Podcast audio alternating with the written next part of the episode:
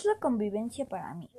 Es respetar a todos, no juzgarlos por lo que son, por su piel, por su cabello, por su ropa de vestir, y los tenemos que respetar. Si no los respetamos ellos o ellas no nos van a respetar.